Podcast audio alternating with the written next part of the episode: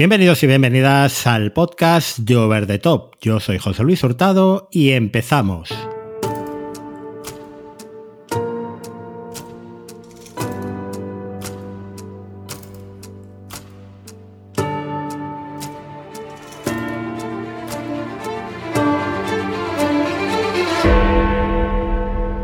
Hoy toca un episodio de Over the Show. Es verdad que tuvimos hace apenas 15 días un episodio de Over the Show. Era el correspondiente al mes de abril y este es el correspondiente al mes de mayo. Están un poco seguidos, pero bueno, luego recuperaremos probablemente ya esa periodicidad de, un mes entre episodio y episodio. Eh, el Over the Show del, mes de mayo mm, está dedicado a una serie que ha pasado bastante desapercibida como todas las de Disney Plus, por otro lado, porque parece que nadie le hace el marketing de estas series y tenemos que ser los, usuarios los que nos dediquemos a, hablar de ellas y a recomendarlas. Y que es una serie de network de la ABC concretamente, que es Alaska Daily, la serie de Hilary Swan, que podríamos resumir así de rápido. Una serie de periodistas. Una serie que, como digo, no estamos viendo muchas personas, pero aquellas que las estamos viendo las, las seguimos semana a semana eh, o la hemos seguido porque ha acabado ya, con, un fervor religioso, ¿no? Y que, la hemos disfrutado, pero además que muchísimo. Eh, para hablar de Alaska Daily, yo tenía un deseo secreto cuando volví a hacer el podcasting, que era grabar por primera vez con una persona con la que he hablado muchísimo de series todos estos años, siempre a través de, de redes sociales, porque en solo pudimos hablar en una ocasión. Y era una de mis deudas pendientes, ¿no? Porque son estas personas a las que eh, coges un montón de, cariño, que su opinión es de las que eh, siempre te cuenta a la hora de, elegir o no una serie. Además, tengo la suerte que me conoce muy bien porque, porque me lleva escuchando a mí también eh, varios años y bueno, pues, pues este era el momento de, de grabar por fin con, con él. Así que hoy, en el Over the Show dedicado a Alaska Daily, damos la bienvenida por primera vez a PJ Cleaner.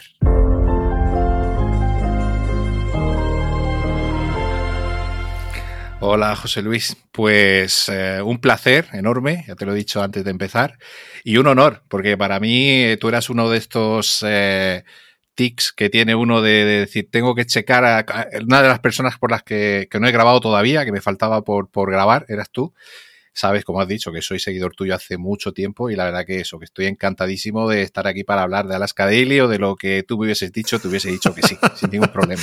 Bueno, y ahora que hemos roto el tabú, espero que no tenga que pasar otra media vida para volver a grabar juntos, porque la idea aquí es que la gente que, venga repita con cierta periodicidad, igual tres, cuatro, cinco, seis meses, los que sean, pero por lo menos un par de veces al año quedar y, grabar algo, ¿no? Y, disfrutar haciéndolo. Eh, eh, PJ ha dicho que me seguía a mí desde hace tiempo, pero yo también sigo a, PJ en los múltiples podcasts que tiene o donde colabora. El primero, yo creo que es el, principal, es eh, Series Reality, ¿no? Cuéntanos un poco a, los oyentes de Over the Top qué es Series Reality. Bueno, Series Reality Podcast es un podcast que nace en enero de 2017. El primer podcast que yo grabo junto a mi compañera Miriam y, otros compañeros y que, bueno, vamos ya por la séptima temporada y nació con la idea de hablar eh, una parte importante de reality shows, que era, pensamos en una cosa que no se trataba mucho y aún tenemos realities, pero sobre todo hablamos de series y, y, de cine, ¿no? De estrenos y cosas que estamos viendo. Tenemos también una sección con invitados normalmente donde tenemos un tema a tratar, que pueden ser un top de series favoritas de toda la vida del invitado, o puede ser como el otro día hablar de remakes y de películas y series y ver si nos parece mejor el remake o el original, es decir, cosas así para pasar un ratillo. Nos salen los podcasts un poco largos, de tres horas o así, pero bueno, lo pasamos bien. Y, eso, pues eh, tenemos la web de serrealitypodcast.com y, y, bueno, estamos también en redes sociales, en Instagram, en Twitter, que nos podéis seguir si, si queréis. Pues sí, además un episodio estupendo con el gran Richie Fintano, eh, que ahora ha vuelto también con, mm. con Fans Fiction.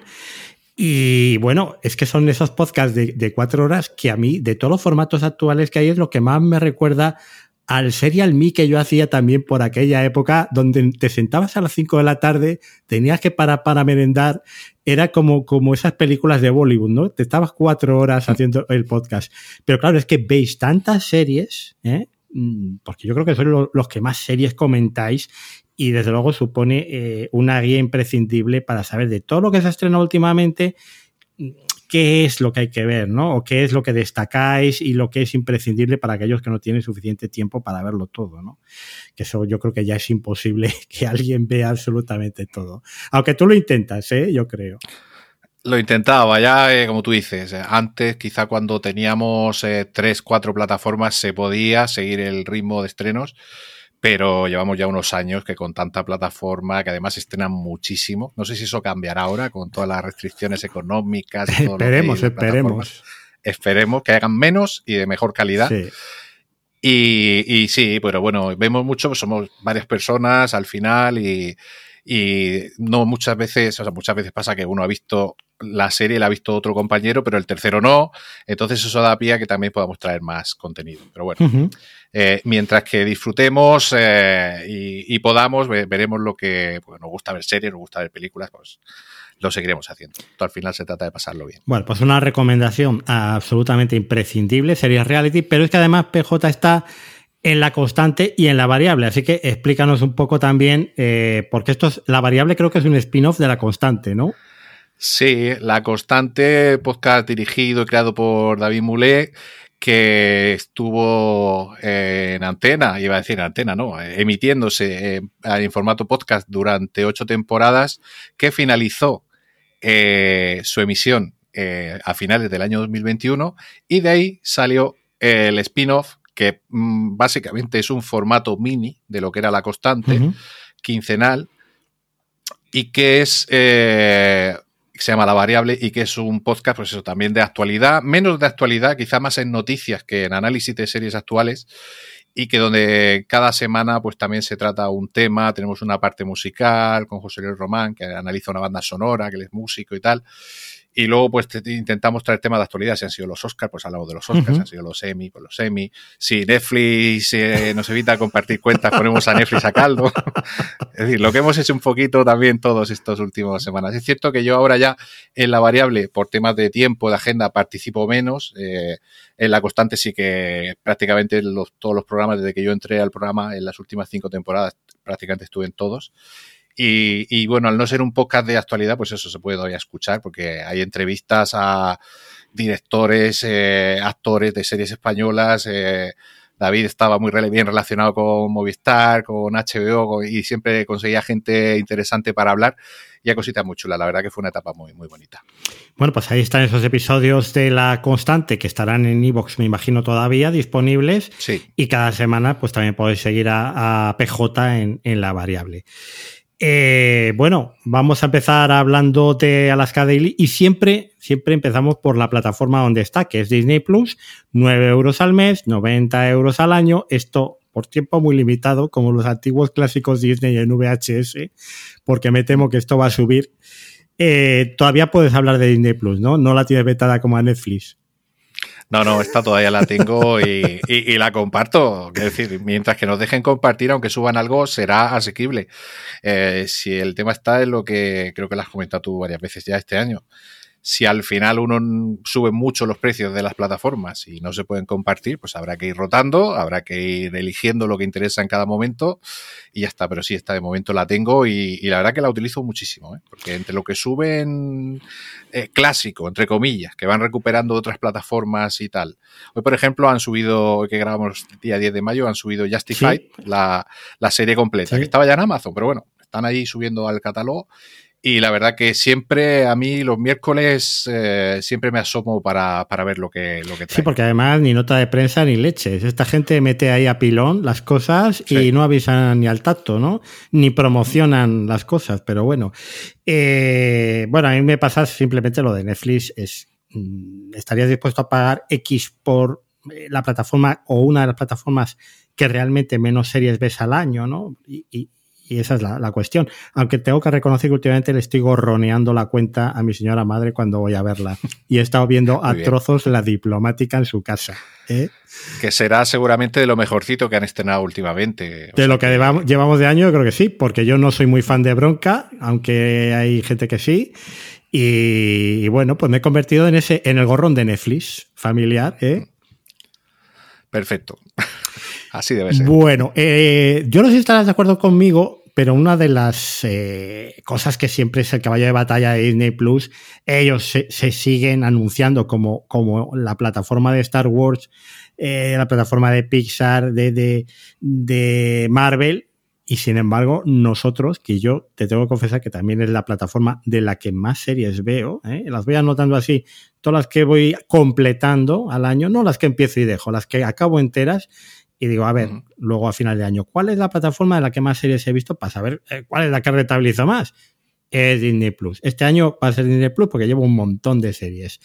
Eh, pero claro, es que la mayor parte de ellas son de Star esa estrella oculta ahí de la que eh, a ti te, da esa sensación también de que, que, las joyas de Disney están escondiditas. Totalmente. Eh, tienen, vamos, la gente sabe que, en Star eh, es donde suben las series, digamos, no familiares, las series que vienen de FX, las series que vienen de Hulu, algunas series de, de Fox también y bueno, ABC y tal, pero bueno, sobre todo series de FX y Hulu que son que han estado algunas previamente en HBO Max, que era quien traía todas esas series, y que se está haciendo un catálogo, porque ya los nuevos estrenos, eh, como el año pasado uh, uh, The Bear, ¿no? El, oso, eh, por ejemplo, que, que, me pareció una de las series del año, de Allman, una gran serie también el, el, encargado, esta serie argentina de, de, comedia negra, que también pues son series que yo creo que son fabulosas. Hay muchas más, más el catálogo clásico, como decía, de todo lo que van recuperando.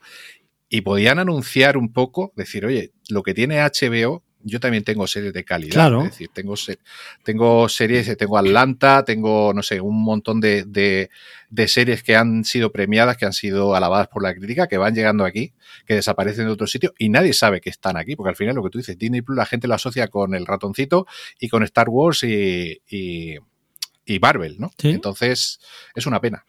Sí, porque además, eh, bueno, por ejemplo, la pasa con las buenas madres, ¿no? Que estábamos comentando tú y yo fuera de micrófono antes de empezar a grabar. Eh, serie que no se ha promocionado en absoluto, que viene a ganar la Berlinale, que es una serie con una factura impecable, una serie de las que merece la pena ver a lo largo del año.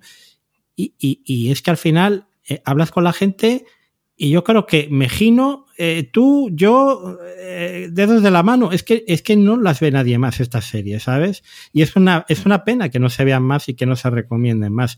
Eh, luego, en cuanto a la aplicación, yo creo que funciona bien en líneas generales, pero yo sigo echando de menos, no sé si te pasa, tú echas de menos alguna cosa más. Yo, yo en concreto, este tema de, de dejar de ver las series en curso, que algunos sí tienen muy bien implementado, caso de HBO, por ejemplo, sí que lo tiene, mm. Pero en Disney nada, como empieces a ver cinco minutos de una serie y se te queda hasta los final de los tiempos. ¿eh?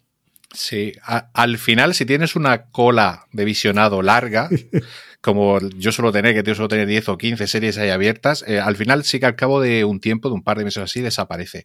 Pero es cierto que eso lo he hecho en falta. Y luego, no sé si te está pasando a ti, José Luis, a mí me pasa en la aplicación de la, de la televisión, de las dos Smart TV que, que, en la que lo he probado, que se me va el capítulo, si lo dejo a medias, se me va dos minutos atrás a donde yo estaba, el, el visionado. Es decir, no empieza por el punto exacto donde yo he dejado de ver el eh, capítulo. Correcto, correcto también. Se va, eh, en mi caso no es tan atrás, pero igual sí que son 30 segundos, una cosa así atrás, ¿sabes?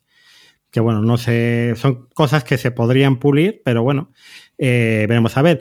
Eh, en Estados Unidos ya está funcionando el plan estándar con anuncios, que es básicamente lo que pagamos ahora por no tener anuncios, y un plan premium que está en torno a los 15 euros, que en un futuro se supone que se implementará.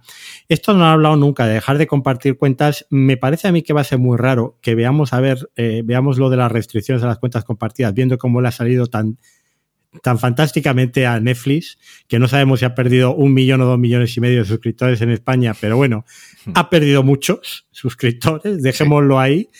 Eh, yo no creo que, vayan por ahí. sí que van a empujar a la gente al plan con anuncios porque es lo que les interesa, desde luego. Pero bueno, mm, a ver, 15 euros al mes por un Disney Premium sin anuncios eh, ya no me meto con el 4K porque eso parece que, va a ser para magnates del petróleo y, similares. Pero ¿tú los pagarías por Disney Plus? Eh, para mí solo no. Permitiendo compartir cuenta.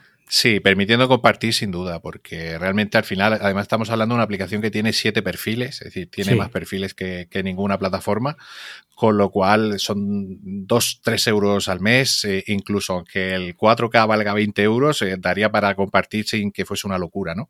Que yo espero que esto del 4K también lo frenen un poco, porque pues, a 8 o 10 años de, de salir el formato 4K, que nos hagan volver a 1080p y que el 4K sea algo de lujo, me parece de locos, pero bueno. Es de loco lo que para ellos buscan, claro, eh, formar un producto premium, no tienen, eh, porque no van a hacer restricciones al catálogo o, van a meter eh, estrenos en, primicia, ¿no?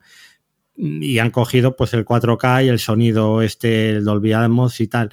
Pero mm, yo eso, mm, vamos, pareciéndome mal, no me parece tan mal como lo de obligar a la gente a ver 720p que eso. Totalmente de mm, acuerdo. Eso, mira, yo, yo es que ya me he cabreado en mis podcasts suficiente como para volverlo a repetir, ¿no? Me parece un insulto a la inteligencia del consumidor y estás tirando 8 euros directamente hmm. al, que se los estás pagando. Hmm. Bueno, pues vamos a hablar de Alaska Daily en un principio. Es una de esas series escondidas de la parte de Star de Disney Plus. Es una serie de la cadena ABC que sigue eh, perteneciendo al imperio Disney, una serie de 11 episodios de 40 minutitos que yo creo que esta es la duración estándar de las series de Network, ¿no? Por los cortes publicitarios. Eh, la, serie clásica. 40 y 42. Sí. sí. 40, 42 minutos no pasan de ahí. Que a mí me parece un formato muy bueno. Es cierto que ellos lo hacen así porque meten publicidad luego allí y demás. Pero aquí que nos llega siempre, bueno, que aquí, por ejemplo, eh, si lo que veas a, través de, cualquier canal temático, puede ser Fox, AXN o lo que sea, también te mete en la publi. Pero bueno, yo es que no veo nada ya en directo, lo veo todo en el, en el video on demand, entonces eh, siempre lo veo sin anuncios.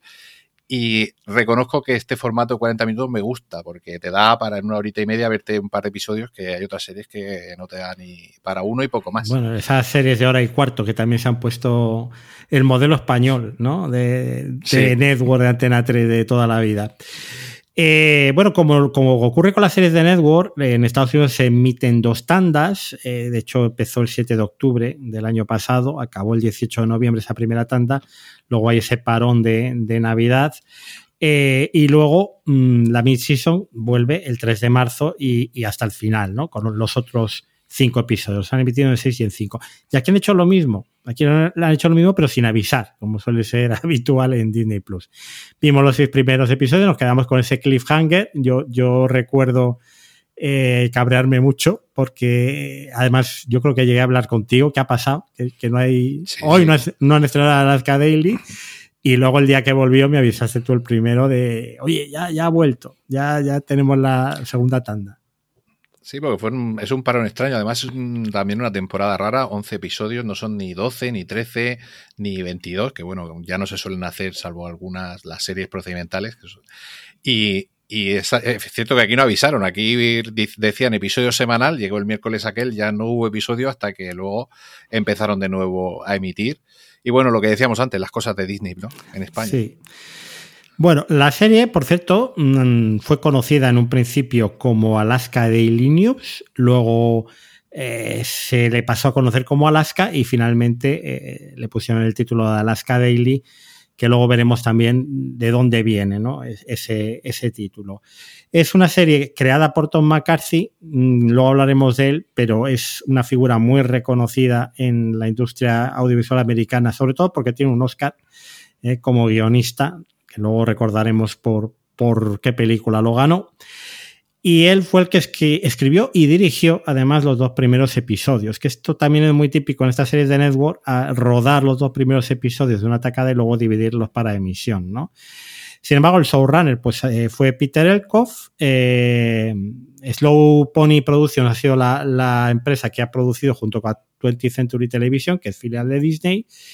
Y, luego dentro de la producción, pues se han quedado eh, Tom McCarthy como mm, pues, la, propia protagonista, Hilary Swank, que esto ya sabemos que muchas veces, pues para bajar el caché un poco, pues eh, luego cobran sobre beneficios, ¿no? Eh, como productores ejecutivos. Y la serie, por cierto, mm, yo, vamos, creo que sí que sabes que está inspirada una serie de artículos, ¿no? De, del periódico Anchorage Daily News, que es en el que está, está basada, ¿no? Cuéntalo un poco tú si quieres esto.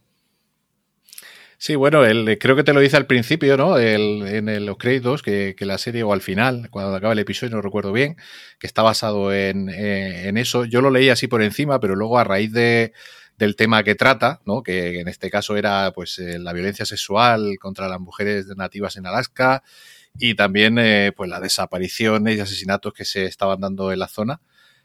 Pues yo también he estado por ahí leyendo y luego resulta que que no solo en Alaska, sino que en, esos años, bueno, en estos últimos años, de 2018 hasta acá, que había, se creó como una base de datos por parte de algunos periodistas, por parte de algún activista también de los derechos de, los nativos americanos.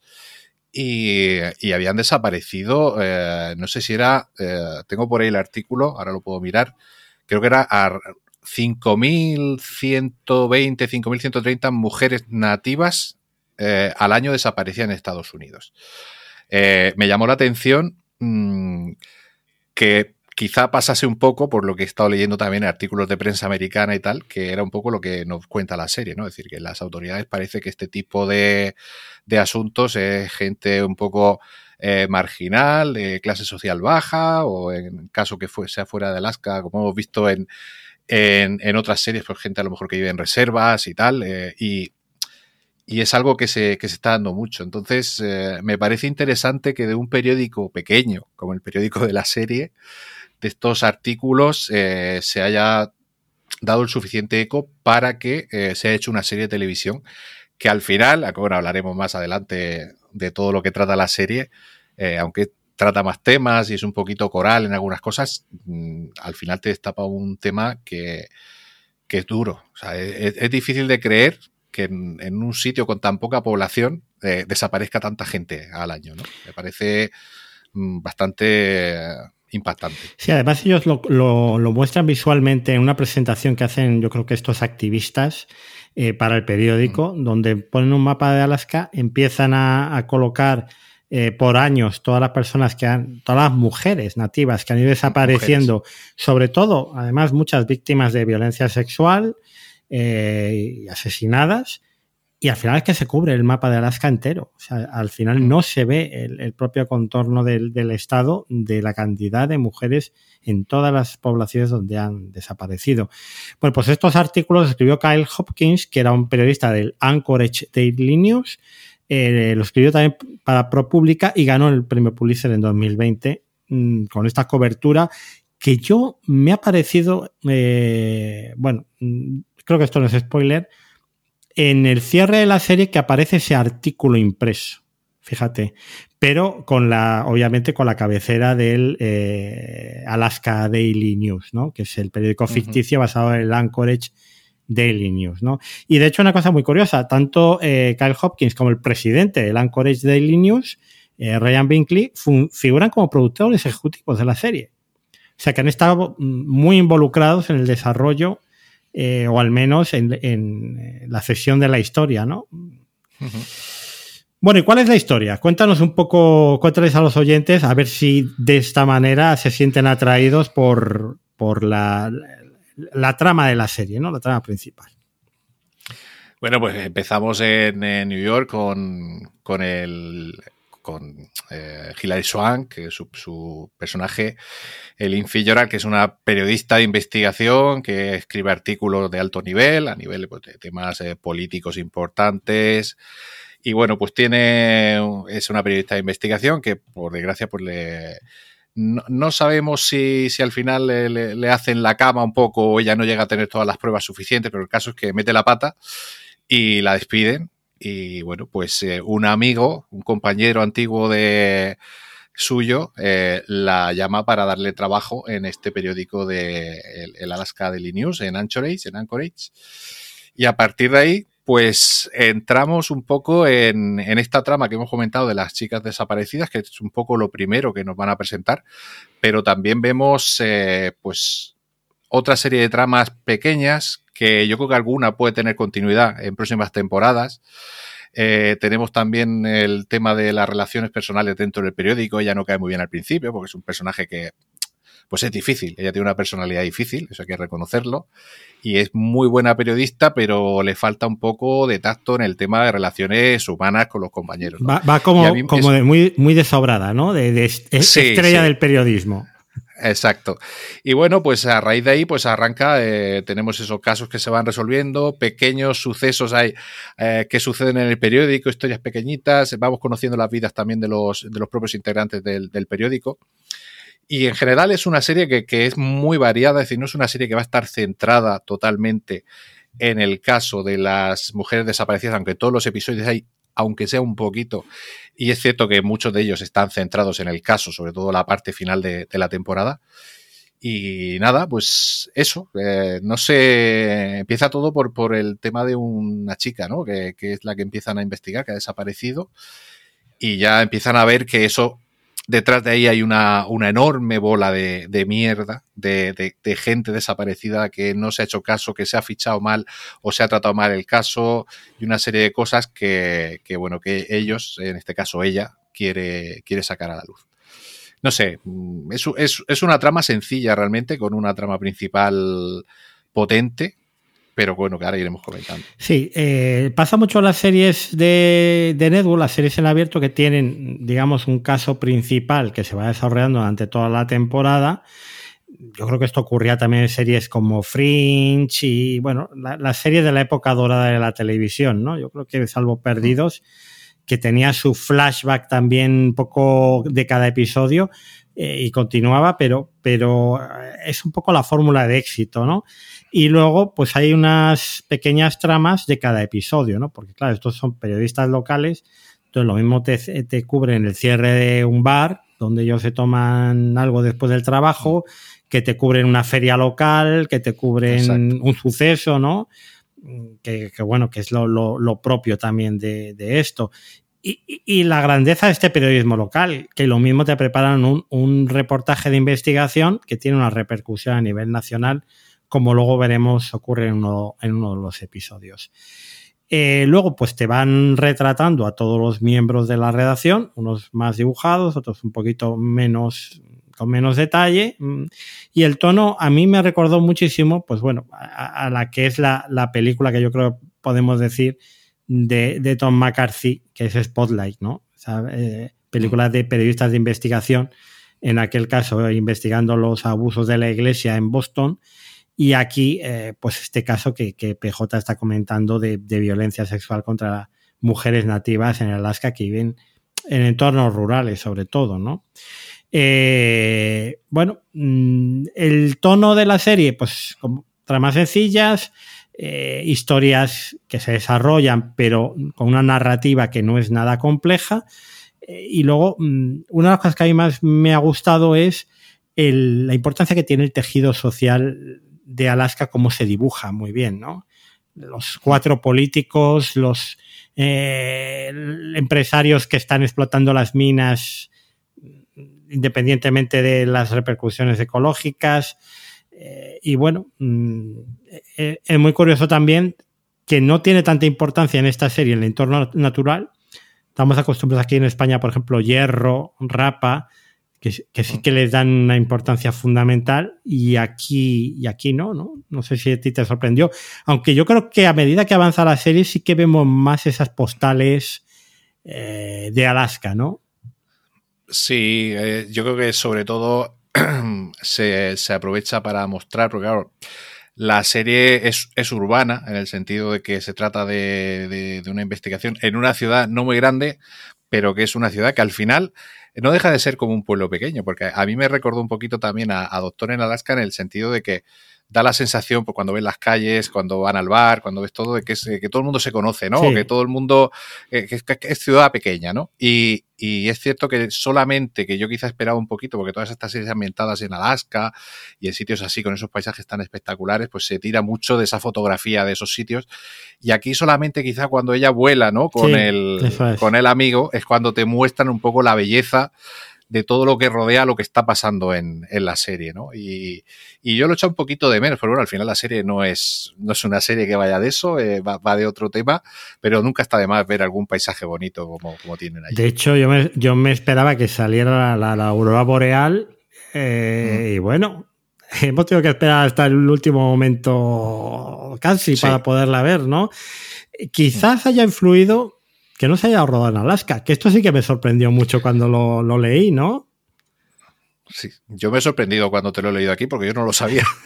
yo, yo me quedé de piedra, digo, es que, es raro, ¿no? Una serie de Alaska, hombre, ya sabemos que casi todas estas series se, se ruedan en la parte de Vancouver, en, Canadá por tema de costos y tal, eh, mm. pero claro, mm, eh, quizás estamos muy bien acostumbrados aquí en España a que las series se ruedan en el sitio donde se ambientan, por lo menos las series de Movistar, y, aquí pues no, no lo han hecho porque es una serie que yo creo que no es de, alto coste, ¿no? No es una serie de gran presupuesto, mm.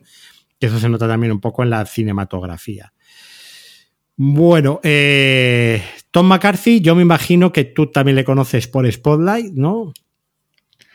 Sí, aunque es una película que no he visto, José Luis. Eh, normalmente sí que suelo ver todas las películas, eh, bueno, intento ir al cine lo que puedo, ahora estoy recuperando el cine, viendo bastantes películas al año, y lo que sí que me gusta ver siempre es un poco todas las nominadas o seleccionadas a la parte ya final de la carrera de los Oscars, pero esta en concreto no la llegué a ver y y no sé por qué, porque realmente el tema periodistas de investigación es un tema que me apasiona. Y, ahora que, me la has puesto aquí, pues seguramente aprovechar el fin de semana para, ir para verla. La tengo pendiente. Eh, no sé en qué plataforma está Spotlight, no sé si tú lo has llegado a mirar. Eh, no lo he llegado a mirar. Pero vamos, si cogemos Just Watch enseguida, me imagino que. Sí, pero es, creo que sí estaba, ¿eh? Sí, es que yo tengo idea que podría ser Disney Plus, ¿eh? Pero. Yo también me sonaba, pero no me atrevo a, asegurar. Pues ahora mismo lo. Te lo digo. Lo, que se tarda en hacer la búsqueda. Eh, pues no, no está en Disney Plus. Está en Filming, en HBO Max y luego en Movistar, que imagino que no será el Movistar Lite, ¿vale? Pero. No, no, seguro que no. En Filming sí que está en, esa especie de, catálogos que ha adquirido derechos de, muchas películas clásicas y, eh, aquí está Spoder, aunque es del 2015. Mm. Bueno, eh, pues Tom McCarthy, director de cine, guionista, actor, porque ha aparecido en un montón de películas, fíjate, en Los padres de ella, en Buenas noches y buena suerte, aquella película de, de Josh Clooney, y en series de televisión como The Wire y, Ley y Orden, yo creo que aquí en papeles muy, muy breves es eh, toda una institución, ¿no? En, cuanto a, trabajo de escritura en, películas independientes y en dirección de películas independientes, pero saltó a la fama, pues eso, por ganar el Oscar al mejor eh, eh, guion original por Spotlight, que ganó también el Oscar a la mejor película, y él estuvo nominado como director, pero no ganó como director. No me acuerdo quién, quién fue el que, el que le quitó el Oscar a al bueno de McCarthy. En todo caso, ha sido un hombre muy prolífico. En los últimos años él coescribió em, el guion de Up, la película de Pixar, con Peterson y con Pete Doctor. Y también recibió una nominación, por cierto, por ese trabajo. Y fue el productor y digamos que principal impulsor de la serie de Netflix por 13 razones, que fue uno de los mayores éxitos de Netflix de su año, en 2017. Sí.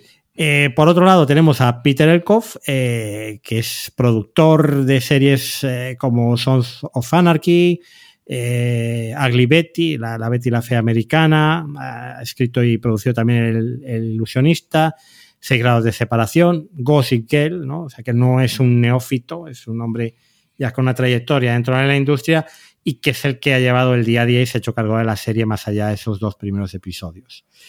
Eh, que son 9 más 2, por cierto, claro. Ahí igual las cuentas ya no suenan más, ¿no? A, Network. En cuanto al reparto, mm, pues eh, vete contando, vete, vete, vete haciendo el repaso y, vamos hablando un poco de, todos y cada uno, ¿no? Hay gente muy conocida y hay gente eh, que nos suena mucho la cara porque son secundarios de muchísimas series de televisión hmm. y luego algunos que son más desconocidos, ¿no? Sí, bueno, obviamente principal atractivo de la serie y personaje, mm, o sea, actriz más conocida es eh, Hilary Swank, que bueno, aquí, me pones un dato que no sabía que estuvo embarazada de gemelos durante, durante el rodaje. Hay un vídeo, hay un vídeo de YouTube, además, promocional de ABC, donde cuenta cómo fue la experiencia de, de rodar embarazada y rodando en Canadá. Y bueno, conocida por todos por ser una actriz que, bueno, tiene dos Oscars, eh, uno por Boy Don't Cry, del año 99, y por Million Dollar Baby, en 2004, película súper, súper premiada eh, de Clint Eastwood. Y bueno, que sí, eh, todas las recordamos porque, bueno, o si no os acordáis, os lo decimos nosotros, empezó en Karate Kid 4, el, el, Karate Kid donde era una chica en vez de un chico por primera vez. Y bueno, pues ha estado unos años retirada para ayudar a su padre por un problema de salud. Cierto que yo no sabía, hacía tiempo que no se la veía y yo no sabía a qué se debía. Y la vimos efectivamente en la serie Away en 2020 de, Netflix. Que bueno, no, no es la mejor serie para volver. Yo, eh, Alaska Daily nos ha gustado más, ¿verdad, José Luis? Sí, nos ha gustado bastante más. Eh, ¿No te parece que es un, un, un lujo tener desperdiciada a esta mujer? Que mm. realmente, vale, eh, ha vuelto como, como quien dice hace eh, seis años, ¿no? Porque había estado retirada parcialmente. Pero me parece que no trabaja lo suficiente para lo buena actriz que es. Y a mí es que me encanta en esta serie. Sí, estoy de acuerdo. Desde el principio el personaje es suyo y, y te la crees como periodista y, y, es, que es, es, que es una actriz muy veraz. A mí, a mí me gusta mucho eh, cómo interpreta, no es histriónica, no es exagerada, eh, no lo necesita. Es una de esas actrices que tiene, tiene ese carisma para con poquito hacer el papel suyo y a mí la verdad que, me gusta muchísimo. Y bueno, eh, yo no sé si es también, como suele pasar, sabemos que el tema de las mujeres en Hollywood cuando cumplen una cierta edad, ya dejan de llamarlas para cine y muchas que se están refugiando en, en estas plataformas de televisión y tal, pero ella incluso ni eso, o sea, estaba prácticamente ahí, salvo lo de Away que hemos comentado. Y está como siempre esta chica, yo es que la noto, mm, hombre, está con su edad, ¿no? Pero, pero, yo la veo físicamente fantástica, no se la nota desde luego el embarazo. Y luego lo que dices tú, ¿cómo se hace con el personaje que, vamos, yo creo que a los cinco minutos ya del primer episodio te olvidas de que estás viendo a Hilary Swan, solo ves mm a Aileen, ¿no? A, la periodista, con una, mujer que es bastante borde, bastante incluso desagradable, ¿eh? cortante, seca, déspota con, los que están por debajo de ella y que, bueno, pues va a recibir esa cura de humildad teniendo que, trabajar en lo que es un periodicucho, que además es muy curioso porque mm, el, director Stanley Cormick, que, que, va a contratarla, pues no la dice verdaderamente dónde trabajan, ¿no? Y ella busca en internet y ve ahí un edificio súper bonito de cristal en un polígono a las afueras de Anchorage. Cuando llega dice, no, no, eso ya lo vendimos hace años. Eso, en el primer recorte lo tuvimos que dejar, ahora trabajamos en los bajos de un centro comercial semi abandonado, porque allí verdaderamente hay poca gente, ¿eh? como, como luego veremos en uno de los episodios estrella, donde entra todo el mundo como Pedro por su casa. Es un tipo de centro comercial, para que la gente se haga una idea, como lo que hemos visto en Breaking Bad y Better Call Saul, ¿no? Que son centros comerciales de planta baja donde se alquilan locales pequeñitos, que en uno puede haber una manicura, en otro una tienda de peces y en otro está el periódico. Y, ya está, para de contar, hay cuatro o cinco locales y, y, enfrente un bar y poco más. Sí, la verdad es que, que sí. Bueno, pues ella con pequeños gestos eh, yo estaba viendo el último episodio que se ha emitido hoy y estamos grabando después de haber visto ese último episodio.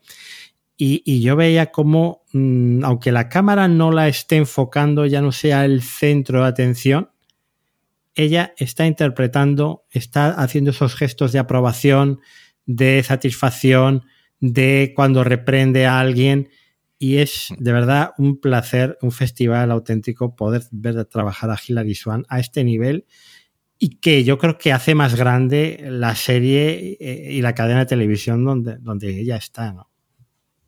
Sí, estoy totalmente de acuerdo. Es una serie de network, series que últimamente están pasando desapercibidas y esta serie tiene el valor de que yo creo que la historia funciona, que ahora lo, lo comentaremos, y el, y el otro gran valor de la serie es ella, es lo que le da el plus para que nos haya gustado, para hacer un programa sobre ella y para considerarla una, gran serie en general. Luego tendríamos a Grace Dope, la, actriz que hace de compañera de investigación precisamente de, de, Lynn, de Fitzgerald, que es esta chica se llama, eh, la podan Roth, que es una periodista muy comprometida, es nativa también alasqueña, eh, que me ha hecho mucha gracia, por cierto, lo de alasqueño y alasqueña. Yo no sabía que se, que se decía así, ¿eh? Tampoco sabía que era gentilicio. sí, es un poco extraño. Y, que, ha sido yo para mí la, gran revelación de la serie, ¿no? Porque es una actriz también fantástica, con una presencia física en, delante de la cámara eh, brutal, ¿no? Sí, porque al final, realmente, aunque al principio el peso de todo la historia lo lleva el papel de Eileen, eh, ellas mm, tienen que trabajar juntas, mal que les pese y se reparte mucho, ya te digo, sobre todo en la segunda mitad de, la temporada, se reparte mucho el protagonismo en cuanto a la investigación y en cuanto a minutos en pantalla eh, con, peso, ¿no? Con peso de verdad en, la historia. Y la verdad que la chica muy bien. Yo no la conocía, o creo, si la he visto habrá sido en algún papel muy, muy secundario que yo no lo recuerdo. Y me ha gustado mucho esta actriz, eh, Grace Dove. Mm, me ha gustado mucho el. Vamos, da la talla perfectamente aquí contra, enfrente de, de Hilary Swank. Hmm. Y luego tenemos a los dos secundarios veteranos, ¿no? que precisamente hacen director de periódico y digamos que como una especie de jefe de redacción, que son Jeff Perry, haciendo de Stanley Cormick, que es un fantástico, como digo yo, un fantástico Lugrand, ¿no? Es, eh, le hemos visto, yo, yo el, papel que, fíjate que más le recordaba era haciendo de padre de Meredith Grey en Anatomía de Grey. ¿Eh? Eh, y, tú creo que la has visto en alguna, alguna serie más, ¿no? Eh, sí, yo, yo Anatomía de Grey que es una serie que, no terminé de seguir y, de, y que la abandoné hace tiempo porque era todos, la, todos la hemos abandonado, ¿eh? Yo creo que en la quinta temporada la abandoné yo. Sí, por ahí. Y luego, sin embargo, la que sí que vi completa, que también era la serie de Sonda Rhimes, que era Scandal, y él era el era Cyrus, era el jefe de gabinete de, la Casa Blanca. Y, es un actor que, pues que hace un poco como aquí, es decir, aquí es el director del periódico y el que un poco pone la pausa, aunque luego Eileen vaya a su aire muchas veces, ¿no? no le da caso a los consejos. Y era un poco un papel parecido al que tenía en, Scandal, haciendo de ese jefe de gabinete que cuando había una crisis, había algo, pues el que intentaba, eh, junto con la protagonista, pues a ver cómo tapamos esto, tal, con sus historias. y, es un actor que a mí me gusta, es un actor que, que me transmite esa, esa confianza de, ser un jefe de un periódico, un jefe de un gabinete, un jefe de cualquier cosa, porque transmite, pues eso, tiene el aspecto de una persona con experiencia, una persona resolutiva, y eso creo que lo traslada muy bien a, la serie. Tiene ese pozo, ¿no? De, mm. saber estar y controlar la situación. Luego estaría Matt Malloy, que es otro secundario que le hemos visto pues, en series como The Blacklist o Perry Mason, que son estas personas que las ves la cara y dices, yo le he visto a este hombre en un montón de sitios. Este señor toda la vida. toda la vida. Toda la vida viéndole en pequeños papeles. Sí, efectivamente, y que, también está muy bien. Y luego dos apuntes más, porque luego ah, hablaremos más del resto de personajes, pero me ha hecho gracia eh, Shane Ray, que, que hace del dueño del periódico, de Aaron Pritchard, o del hijo del dueño del periódico en un principio, que, luego está en, Silo también, en Silo, la serie de Apple TV. Que me hace mucha gracia cuando estás viendo dos series simultáneamente y aparece el mismo actor, ¿no? Sí, que yo me fijé, digo, este señor de los tatuajes y el pelo rapado, digo, ostras, si es el, de Alaska Daily. Que yo, el tema es que lo había visto hace unos años, que todavía tenía el pelo, eh, no canoso, el pelo moreno, en una serie de Amazon, que a mí me gustó mucho, sobre todo sus dos primeras temporadas, que era Sneaky Pete, protagonizada por Giovanni Ribisi, y que él era el primo del personaje protagonista que era un agente de policía y en el pueblo y tal. Y ahí fue donde la primera vez donde yo lo, donde yo vi a este, a este actor. Y es cierto que lo tenemos en, en Silo haciendo un personaje totalmente distinto. Completamente distinto, además. Y luego, claro, como lo mencionar a Joe Tippett, que es el poeta piloto, ¿no? Eh, luego nos extenderemos un poco en el personaje. Eh, mm. que le hemos visto, pues mira, en Mero Fishtown tenía un papel muy importante en ese truño que me he comido yo solo para regocijo vuestro, que es eh, un lugar en el cielo. ¿eh? Que oh. fíjate que yo no suelo acabar las, las series que no me gustan y esta me la comí entera.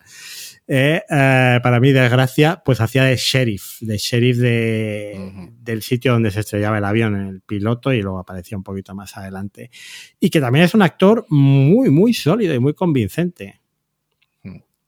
Sí, en general, eh, bueno, tenemos más gente que, que, que, forma parte de ese periódico que yo, ya te digo, la, el 50% creo que no los he visto nunca o no recuerdo haberlos visto y creo que en general eh, alguno puede fallar un poquito, también es cierto que los que fallan un poquito tienen menos peso, pero creo que en general el reparto de la redacción funciona bien. Eh, te los crees como compañeros, te los crees como que llevan mucho tiempo trabajando ahí y, poquito a poco vamos viendo un poco cómo es esa relación que unos tienen, obviamente, como todos los sitios. Unos tienen más afinidad con unos que con otros y, y cómo son una pequeña familia que lleva ahí mucho tiempo y que van a muerte con su periódico. Y, me funcionan bien todos. eso, a ver si de aquí pues salen actores que luego veamos en más, en más productos. Yo creo que a Grace Dove, a la compañera de, de, de Hilary Swan, la vamos a ver en muchos más sitios. Yo creo que este ha sido la serie que la va la va a lanzar un poco. Eh, bueno, te cuento, el rodaje del piloto eh, fue en otoño de 2021 en Vancouver, eh, cómo no, en la Columbia Británica, donde se rueda casi todo, yo no sé si el 80% de las series. Y luego, bueno, pues empezaron a, preparar el rodaje en, Cloverdale, en esa Columbia Británica, en el verano del 2022, ya, después de, de haber rodado el piloto, o sea que, que hubo prácticamente varios meses, ¿no? Casi eh, nueve meses, ¿no? Entre el rodaje del piloto, que se dio luz verde y luego se volvió para rodar los, los episodios, el back nine. A este le dieron el back mm. nine después del piloto. Eh, bueno, estuvieron filmando pues hasta durante del verano al, al, siguiente enero. O sea, se ha terminado de, de rodar a principios de este año en, Vancouver y, las zonas circundantes. Y luego nos quedaría hablar un poco mm, en esta presentación sin spoilers de la serie de la repercusión, porque esta sí que ha sido muy curiosa, ¿no? ¿A ti te ha extrañado tanto eh, las valoraciones de la crítica mm, regulares, sin ser malas, sea bien pero sin pasarse, y, el absoluto delirio del público. Nosotros seguimos normalmente Rotten Tomatoes y Metacritic, son las dos grandes webs que recopilan todas las valoraciones de la crítica americana y de su gran base de usuarios. hay unas diferencias abismales, eh, PJ, en, la valoración de crítica y de público. Pues sí, eh, no siempre pasa, pero pasa más de lo que parece. Es decir, eh, hay muchas series que tienen críticas demoledoras en este caso no ha sido tan demoledora, ha sido una crítica más bien tibia, bien, diciendo, vale, bien. Pero es cierto que luego eh, muchas veces nos sorprende que el público, pues eh, series que a la crítica no han terminado de convencer o simplemente la han puesto como una serie sin más, pues han sido un éxito y, el público sí que les ha puntuado muy bien en, este tipo de webs. Yo no soy muy eh, de seguir puntuaciones y tal. Mi termómetro soy vosotros. Eres tú, es, Pedro, es el, el, grupo, el, grupo de fuera de series también, mi grupo propio de, Telegram, donde están también los oyentes nuestros. Lo que la gente con la que ya, como tú decías al principio, ¿no? Vamos interactuando al final, pues si varias personas te dicen, esta serie la hemos visto y nos está gustando, aunque yo vea una crítica mala en un medio, en un periódico, eh, puedo pensar que quizá, pues ese periodista a lo mejor no sé, ha visto solo un episodio, que algunas veces pasa, que se hacen las críticas viendo un episodio nada más, o simplemente no le ha gustado, lo ha puesto ahí y sin embargo, pues a la gente que nos dedicamos, que somos seriéfilos eh, por afición, pues quizás si nos, entre de otra forma. Entonces sí que me, o sea, me sorprende y no me sorprende. No hay tampoco una diferencia enorme entre, entre las críticas de, de, usuarios y de, y de la audiencia, de críticos y de, y de la audiencia. Pero bueno, yo, yo también diría a la gente que, que tampoco se fije mucho en eso, pero algo que sea una crítica muy, un cero, un uno, decir algo muy malo, pues obviamente es, difícil remontar eso. Pero esta serie en concreto, algo tú decías, a la gente, al público, a la, a la plebe, nos ha gustado. Bueno, tanto como a la plebe, a los seriéfilos de pro. Porque, a ver, eh, ¿quién, me refiero a los que no somos profesionales. Efectivamente, pero ¿quién son los que votan en Metacritic, se hacen una cuenta en Rotten Tomatoes para valorar sus, sus, las series que ven? Pues al final, como dices tú, son los, los Javier Bell, los, los seriéfilos de culo duro que luego están en, los grupos de Telegram de, de, los podcasts que todos escuchamos y en los que participamos y, que tienen un criterio sólido ya del que te puedes fiar. Eh, en este caso, en Rotten Tomatoes, la crítica 74, la audiencia 86. En Metacritic, más flagrante todavía, eh, la crítica 67, la audiencia 90. Yo esto solo lo he visto en Mayor of Kingstown, donde hay una diferencia también brutal entre una crítica que, se carga la serie y, unos usuarios que, hablan maravillas y que todos estamos coincidiendo. Que es que yo lo, yo lo digo muchas veces, digo, bueno, pues PJ y yo igual no coincidimos todas las veces, ¿no? Pero eso sí, cuando coincidimos, tienes que ver la serie, porque somos muy distintos, somos cada uno un padre y una madre, pero lo que siempre vamos a estar de acuerdo es, si a los dos nos ha encantado Alaska Daily, Alaska Daily merece la pena que le eches un vistazo. Si a los dos nos gusta Sherwood, si los dos eh, alucinamos con los dos primeros episodios de Silo, hay que verlo, ¿no? Hay que echarle un vistazo al menos. A mí me pasa también Metacritic, si yo veo una calificación muy alta eh, de la crítica, digo, bueno, pues hay que echarle un vistazo a esta serie, ¿no? Mm. Luego te puede gustar o no te puede gustar, ¿no? Pero, pero, pero yo creo que es interesante. En, este caso, las críticas, como, como decías tú, eran favorables, pero un poco tibias. La acusaban de ser demasiado básica en las tramas y en el desarrollo. Y sobre todo lo que más han valorado es la defensa que hacía de la prensa local, ¿no?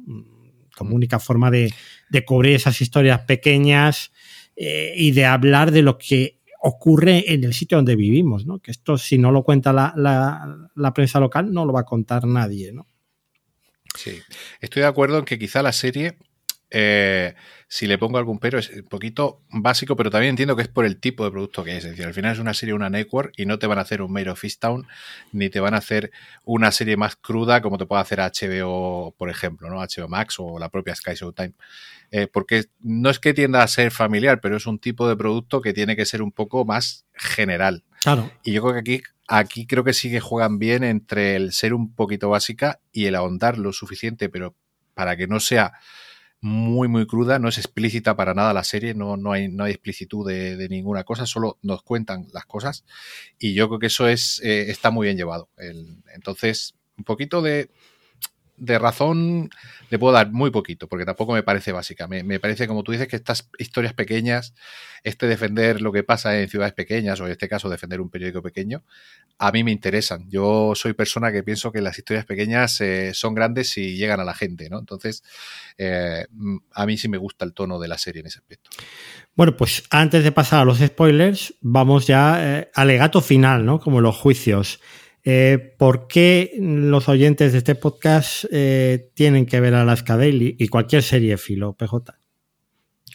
Bueno, pues un poco lo que vengo diciendo, ¿no? Eh, me gustan los personajes, creo que en general son todos buenos personajes y, variados, porque tenemos personajes muy diferentes en cuanto a su forma de ser, en cuanto a su forma de ver las cosas. me gusta el cómo muestran el día a día en un pequeño periódico local que siempre estamos acostumbrados en, pues eso, en la propia Spotlight, ¿no? Que es un periódico grande, ¿no? Y son, son o, en otras series como Lugrand, eh, serie mítica, clásica, son periódicos más grandes, eh, que tienen más repercusión. Y luego la interacción entre en el periódico de cómo se reparten las noticias, el becario que hace esto, que hace lo otro, cuando lo mandan a cubrir la feria aquella. Es decir, cosas que pueden darse en la realidad. Lo veo todo muy, muy veraz de cómo podría funcionar un periódico que no tiene apenas presupuesto y que tiene un personal muy limitado. Y luego el tema de la trama principal, que es el enganche, para mí es el gancho, el que te hace que tú te, te, quieras seguir viendo a ver lo que pasa con eso. Que es cierto que al principio, como hemos dicho, también van dando pinceladitas, van saliendo datos, hay tramas por ahí que tienen que ver y que luego, pues conforme avanza la serie, ya, como hemos comentado también, conforme llegamos al final, los últimos episodios, se convierte en el eje principal y la verdad que no quieren nada más que saber qué es lo que le ha pasado a esta chica y, bueno, y a todas las chicas posibles, eh, que, se pueda, que, sirva para que esto se, em, en un futuro se corte esta tendencia ¿no? de, de desapariciones y, violencia contra las mujeres nativas en este caso. Bueno, pues en mi caso, eh, esto es televisión de toda la vida. Televisión de toda la vida, pero bien hecha. Eh, un, disfrute simple, pero que no está exento de, cuestiones para reflexionar y de que te las presenten muy bien contadas. Es verdad que aquí no vas a tener una narrativa enrevesada, no vas a tener plano secuencia, no vas a tener esa cinematografía que tiene igual una producción de HBO, pero no te hace falta. Son episodios de 40 minutos que se pasan rápidamente, no hay una sola escena que sobre, porque esto es televisión en abierto. Y luego, claro, yo eh, siempre me ha gustado Hilary Swank, pero aquí me ha enamorado completamente.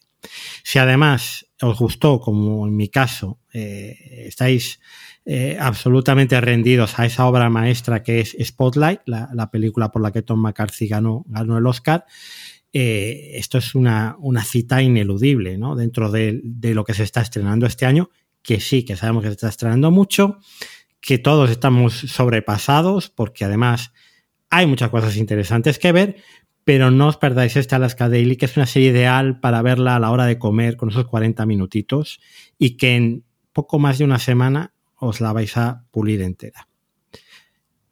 ¿Te estás de acuerdo, PJ? Totalmente. Pues dicho todo esto, vamos a pasar a la parte de spoilers. Y va a sonar un tema, que es el tema de Rey Zaragoza, el tema I'll Be There For You, que cierra el episodio 8 de forma muy emotiva. No voy a contar cuál es esa escena final, eh, justo cuando empieza a sonar la, la canción, porque si no estaría eh, estropeando la escena favorita de PJ de toda la serie y eso lo va a contar eh, después del aviso pertinente de spoilers de Pepe Escolar. Así que si no habéis visto Alaska Daily, aquí nos despedimos de verdad, echarle un ojo, correr a verla y luego escuchar la segunda parte del podcast. Y si ya la habéis visto, mm, es un placer que nos acompañéis a destripar un poquito más y analizar algunas otras cosas de esta gran serie.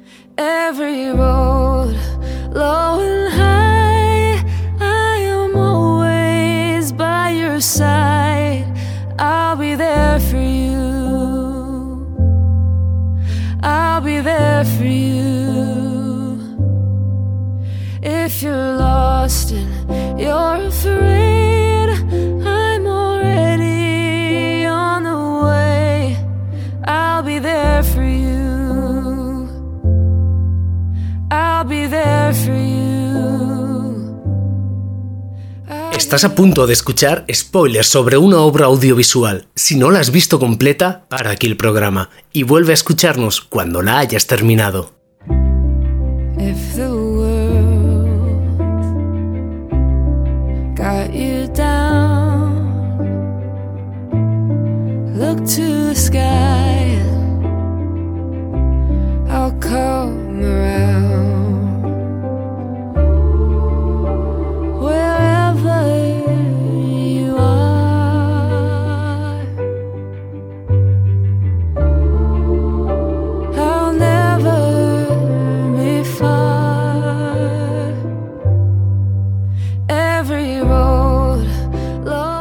Pues ya estamos de vuelta, PJ, y ahora sí, podemos hablar un poquito más de algunos de los personajes y de sus tramas, ¿no? Porque ahora ya todos hemos visto la serie, podemos eh, contar todos los detalles. Empezando por la propia Eileen, ¿eh? la periodista que es estar odiosa, como la hemos definido un poco antes, adicta a la ira, adicta a la botella, con ataques de pánico y claro, eh, la adaptación a Alaska, esto ya lo hemos visto en muchas otras series, ¿no?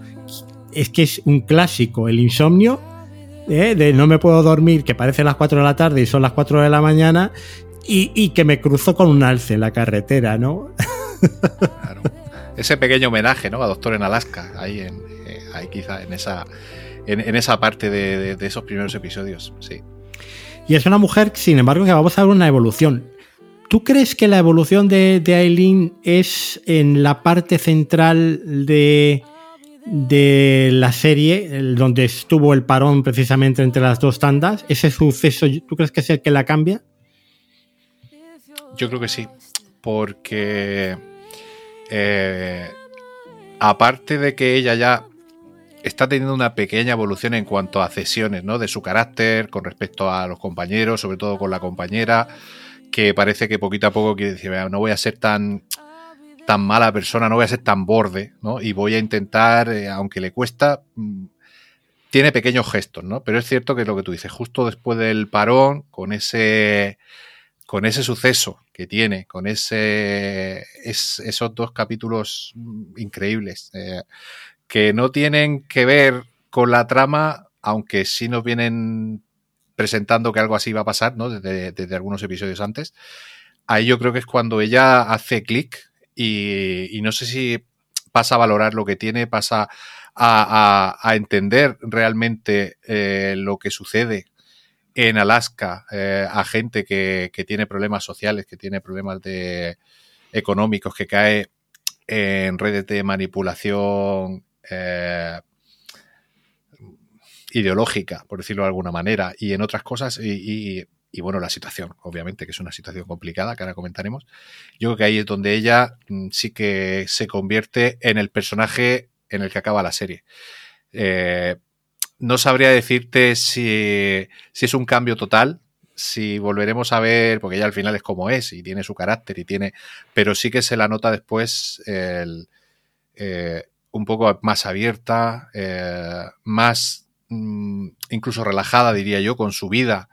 Eh, le va todo mejor, curiosamente, le va todo mejor después, siendo mejor persona y dándose cuenta de que hay cosas muy importantes por las que trabajar y por las que vivir, pienso. Es la, impresión que a mí me ha dado. Tú fíjate, bueno, antes de que se me olvide, eh, no deja puntada sin hilo la serie porque habla precisamente de esos blogueros republicanos, de la influencia que tienen en determinada población que lo ha perdido todo, que está desesperada y que puede hacer eh, o cometer actos de violencia extrema como los que se, se narran en esa parte central. Eh, y el cambio del que tú hablas, ese cambio de, que me parece súper importante lo que has dicho, de empezar a empatizar con los demás porque ya no empatizaba. Ella trabaja peor en equipo que Cristiano Ronaldo al principio. O sea, vas a trabajar con, con Roth, con tu compañera, pero bueno, eh, tú haz lo tuyo, yo hago lo mío y no, y si te he visto no me acuerdo, ¿no? Eh, pero luego es que ella aprende a empatizar a punta de pistola. Hmm. Porque una de las razones para poder salir viva de lo que es un secuestro por parte de un radical que no le gusta lo que ella escribe en el periódico local es vas a escuchar mi historia y vas a empatizar con mi historia y me vas a entender. Yo creo que ese es el punto de inflexión que tú, que tú comentas, ¿no? Tú comentabas. Luego el cambio, bueno, pues ya veremos, por lo menos se queda en Alaska, ¿no? Porque cuando la, surge la posibilidad de recuperar su vida, toma la decisión que todos estábamos esperando de si se iba a quedar o, no se iba a quedar, ¿no? En, Alaska mm. Daily. Bueno, a Rod Friendly, a la compañera, eh, que es una periodista súper íntegra, muy joven, que prácticamente es periodista porque es su forma que ella ha decidido de poder cambiar no el mundo, sino la realidad de su comunidad, ¿no? Y hacer el, mundo en el que vive un lugar mejor. ¿Cómo, cómo lo ves este, este personaje? Pues es justo la definición que tú has dado. Es decir, es un personaje que, sus eh, principios y sus motivaciones quedan claros desde el minuto uno y no se mueven de ahí hasta el final de la serie. Ella eh, quiere sacar a la luz la realidad social de la gente nativa de Alaska. Eh, en, concreto estamos hablando de esas desapariciones, pero no solamente eso, ella quiere hacer de, su ciudad, de su, de su estado, un lugar mejor a través del periodismo, denunciando pues todo eh, el tema social en cuanto a, pues eso, ella ahonda mucho en cómo vive la gente, problemas de drogadicción, problemas de empleo, todo eso se habla mucho en, a lo largo de la serie también. Por supuesto, el tema de las chicas desaparecidas a las que nadie, a las que nadie hace caso, o bueno, o que la policía no pone el suficiente interés. No solo la policía, sino los cargos políticos que, que pasan totalmente del tema, como, como luego se va viendo. Y ella es eso, ella es eh, la la típica eh, persona muy eh, arraigada a su tierra, muy arraigada a su, en este caso, a su, a su raza, a, su, a ser nativa americana, alasqueña, y que con eso va a muerte. Y su trabajo, su motivación principal es que intentar, a través de su trabajo, mejorar la situación de, toda, de todo ese colectivo. me parece un personaje muy real, de hecho, muy real. Sí, que te lo crees desde el primer momento, además. Está muy bien dibujado, muy bien construido por Tom McCarthy. Eh, luego tendríamos a Stanley Cormick eh, haciendo pues eh, el, director del periódico, que yo creo que hemos hablado bastante, que tiene ese pozo, que es el que contemporiza, que a veces estas dos locas tienen, pierden un poco la, noción de, lo que se puede publicar o no se puede publicar, ¿no? Y, que es, bueno, pues el padre también un poco de todos, ¿no? Que les cuida y y procura no, que lleguen a fin de mes, ¿no? con, con los recortes que hay. Y luego un personaje que a mí me ha sorprendido mucho es eh, el becario colombiano, ¿no? Eh, que interpretado por Gabriel Tobar, que es un chico que está como ahí un poco de atrezo al principio y luego tiene, eh, él va descubriendo su, su, vocación como periodista, tiene su prueba en, el, en ese episodio central de la serie donde está encerrado también en el mismo lugar que Aileen y, que, que, luego pues, pues también está muy bien, ¿no? Mostrando ese, esa labor del, del, del periodista que está empezando, ¿no? Sí, además, un personaje que también, que puede, como tú dices, puede parecer un personaje de atrecho, que, que va a estar ahí haciendo fotocopias y, y, haciendo alguna, o apareciendo en alguna situación un poco más uh, light, más eh, de comedia, que tiene algún puntito de comedia la serie, pero luego vemos que después de ese suceso, pues le pasa lo que le pasaría a una persona normal, sobre todo una persona joven que se ha visto primera, por primera vez en un, envuelta en un hecho violento y que queda traumatizado. Queda traumatizado y no quiere volver. A mí eso me parece muy importante porque muchas veces en las series americanas eh, hay un secuestro, hay un tiroteo y bueno, al día siguiente la gente se toma el café como si no hubiera pasado nada y seguimos para adelante, ¿no? Y yo creo que aquí sí que se toman un tiempo en el episodio siguiente en darle importancia al día después, a cómo afrontamos esto, a cómo se encuentra este chico que estaba ahí, ¿no? Porque Link sabemos que es más fuerte, aparentemente, ya también pasa lo suyo, que, pero ella no, no se abre y, todo se preocupa por, el, por este chico. Y, me ha gustado mucho el personaje por ese, esa importancia que le dan en, esa trama central. Hmm. Además que, yo creo que mmm, hay, algo que me gusta mucho en esta serie, que las consecuencias de ser periodista. Es decir, tú eres periodista, te vas a ver sometido a situaciones de peligro en un momento dado porque a alguien no le va a gustar lo que se publica en tu periódico. Ocurre también con el personaje de, de Yuna Park, que ella al principio de la serie publica un artículo que destapa la corrupción de, de un político que la pide por favor de rodillas prácticamente no publiques esto que me vas a arruinar la vida y luego claro cuando sale la información se suicida no ese político. Y ella te cuenta muy bien las consecuencias psicológicas de saber que ha publicado algo que, que de alguna manera ha hecho a alguien que, que, acabe con su vida, ¿no? Y cómo se sobrelleva eso. En ese aspecto, yo creo que, que esos detalles de escritura son de gran serie, ¿no? Que no lo deja descuidado, que igual en, otras series en abierto a veces se descuidan esos detalles, ¿no? Como tú comentabas. Sí, sí, en otras series simplemente hemos sacado la noticia, hemos destapado el escándalo, hemos vendido mil periódicos, bueno, nos tomamos un café al final de la jornada y, y fin y no se ve muchas veces las consecuencias o cómo afectan ciertas cosas tanto a los periodistas como, como a, a las propias personas que son objeto de la noticia. Es, es cierto que esa parte de, que eso fue el, los primeros episodios, eh, también me, me, impactó porque tampoco es algo habitual, ¿no? El, el, el ver esas consecuencias de, de, un artículo. Sí, porque Eileen tiene sus ataques de pánico, que yo creo que con eso expulsa toda la tensión. Pero luego estos que son periodistas muy jóvenes los dos, ¿eh? tanto Gabriel como Yuna, eh, pues claro, les, les produce un shock del que tardan en recuperarse, ¿no? Y esto es importante también mostrarlo. Luego, uno de mis personajes favoritos es Claire Mansi, la madre, yo la llamo la madre del hockey, porque siempre está llevando a sus hijos a algún sitio, a alguna actividad extraescolar, sí. cuando no les mete debajo de la mesa de Elina y en la redacción, cuando no hay, eh, yo no me acuerdo que era, si era un mapache o era un, un, Te lo iba a comentar, no me acuerdo si era un, un, un hurón, hurón, creo que era, sí, sí. Que, que, que, lo lleva a la oficina porque lo necesita su hijo para una cosa de, de, una feria de ciencias o una actividad extraescolar, se escapa el hurón, no se sabe dónde se ha metido en la redacción. Y es una mujer pues que está acostumbrada a, a cubrir sucesos en el Alaska Daily, pero que poco a poco vemos cómo la van a ir encargando eh, tareas más complejas, más arduas, y ella encantada, vamos, de no tener que cubrir eh, el gato de la vecina se ha perdido y cosas por el estilo, ¿no? Y este personaje también me parece muy real. El, eh, sitios eh, que quizá no tiene el apoyo ¿no? de, de familiares o, o, de gente que le ayude para, para, el tema extraescolar, que muchas veces se ve en las películas, sí, madres trabajadoras, sí, pero dejan al niño en un sitio, lo dejan en otro. Y, y, se ve un poquito para que veamos que es una madre trabajadora. Aquí constantemente estamos viendo que esta señora tiene que compatibilizar su trabajo con su vida de madre y cuando lo puede, pues se tiene que llevar a los niños, a, al niño a la relación y sin ningún problema. Y no pasa nada porque es el encanto que tienen los sitios pequeños. Esto como una familia puede entrar ahí, estar el niño ahí sin ningún problema. Y eso también me, gusta, que, que, hay muchísimas mujeres que seguramente no, no quizá llevarse al niño al trabajo todos los días, pero que sí que tendrán ese problema de dónde lo dejo, con quién lo dejo, no le han suspendido el extraescolar, pues se tendrá que venir conmigo un rato y luego lo llevaré a otro sitio.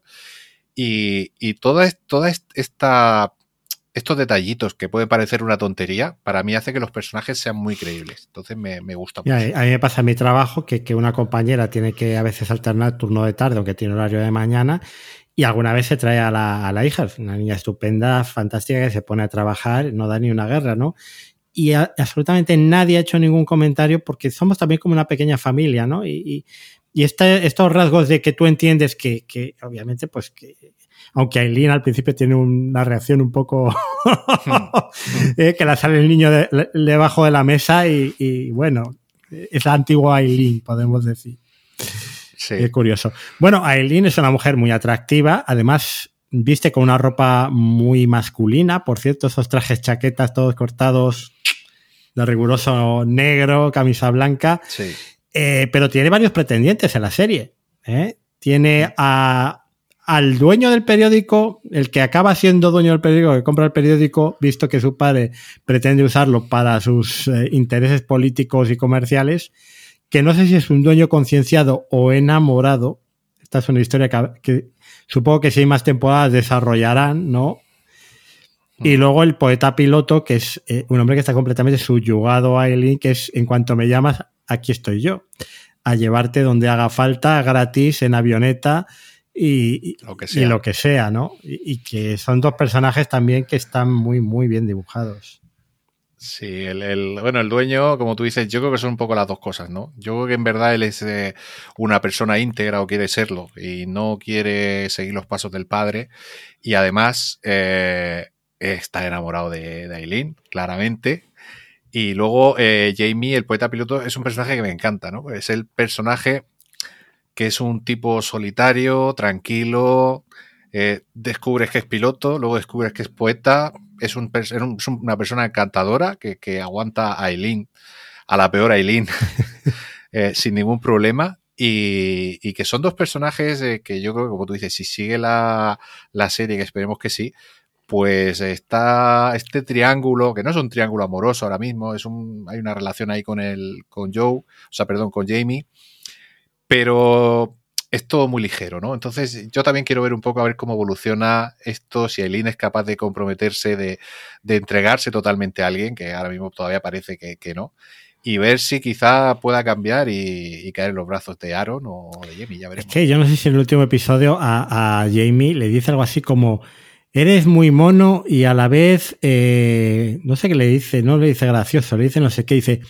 no es una mala combinación. Digo, joder, este, esta está, está analizando al pretendiente como si estuviera hmm. eh, despejando una, ecuación matemática. Digo, qué frialdad, por Dios, tiene esta mujer, ¿eh?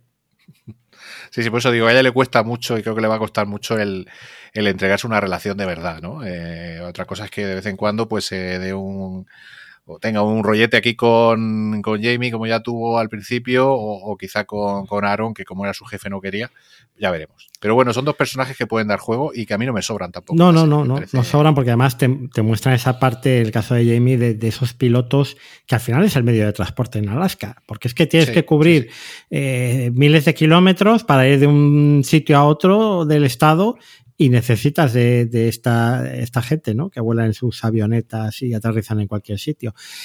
Eh, eh, volviendo al personaje de Bob Young, que comentábamos antes, el personaje interpreta a Matt Malloy, otro de los secundarios, yo no sé si es, le presenta como periodista jubilado, que está ahí colaborando en el periódico, o una cosa así, o prejubilado.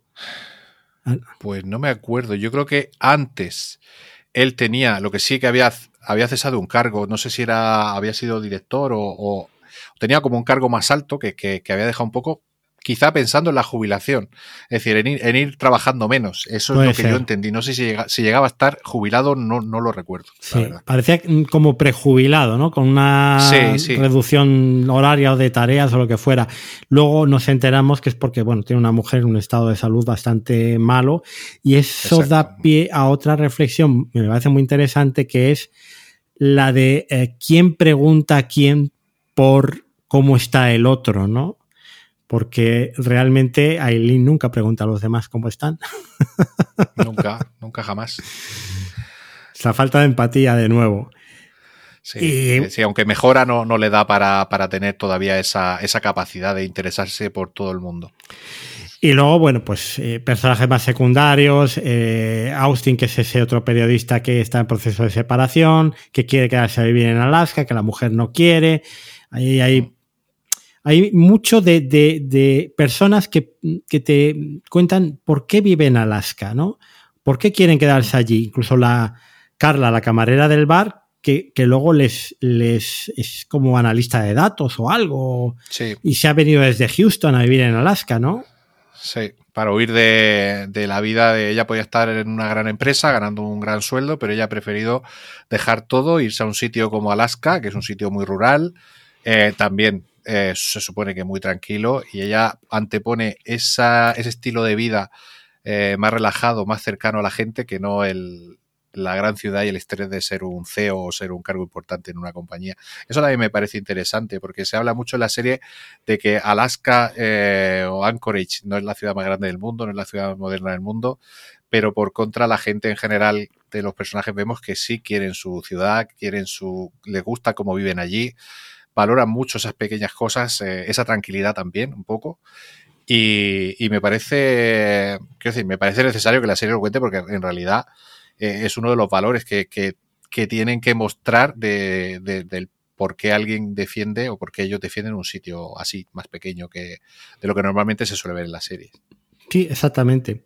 Bueno, analizando un poquito ya las tramas, mm, bueno, ya hemos hablado de la trama principal, la, muerte de Gloria Nandmack, eh, y la investigación, pues un poco de, qué es lo que ha fallado en el sistema para que esta mujer no fuera atendida en las emergencias, para que eh, no se identificara a su asesino, que luego vemos que tenía antecedentes, que no hay bases de datos de ADN, que realmente los expedientes de estos agresores sexuales, eh, pues luego se, se, se, borran incluso para que no les perjudique, ¿no? Porque dicen, bueno, es que eh, si no hay reincidencia, pero claro, si es que en cada pueblacho hay un archivo con una incidencia de este hombre, ¿no? Que además se dedicaba a instalar la fibra por toda Alaska y iba dejando un reguero de, mujeres violadas y agredidas, cuando no asesinadas.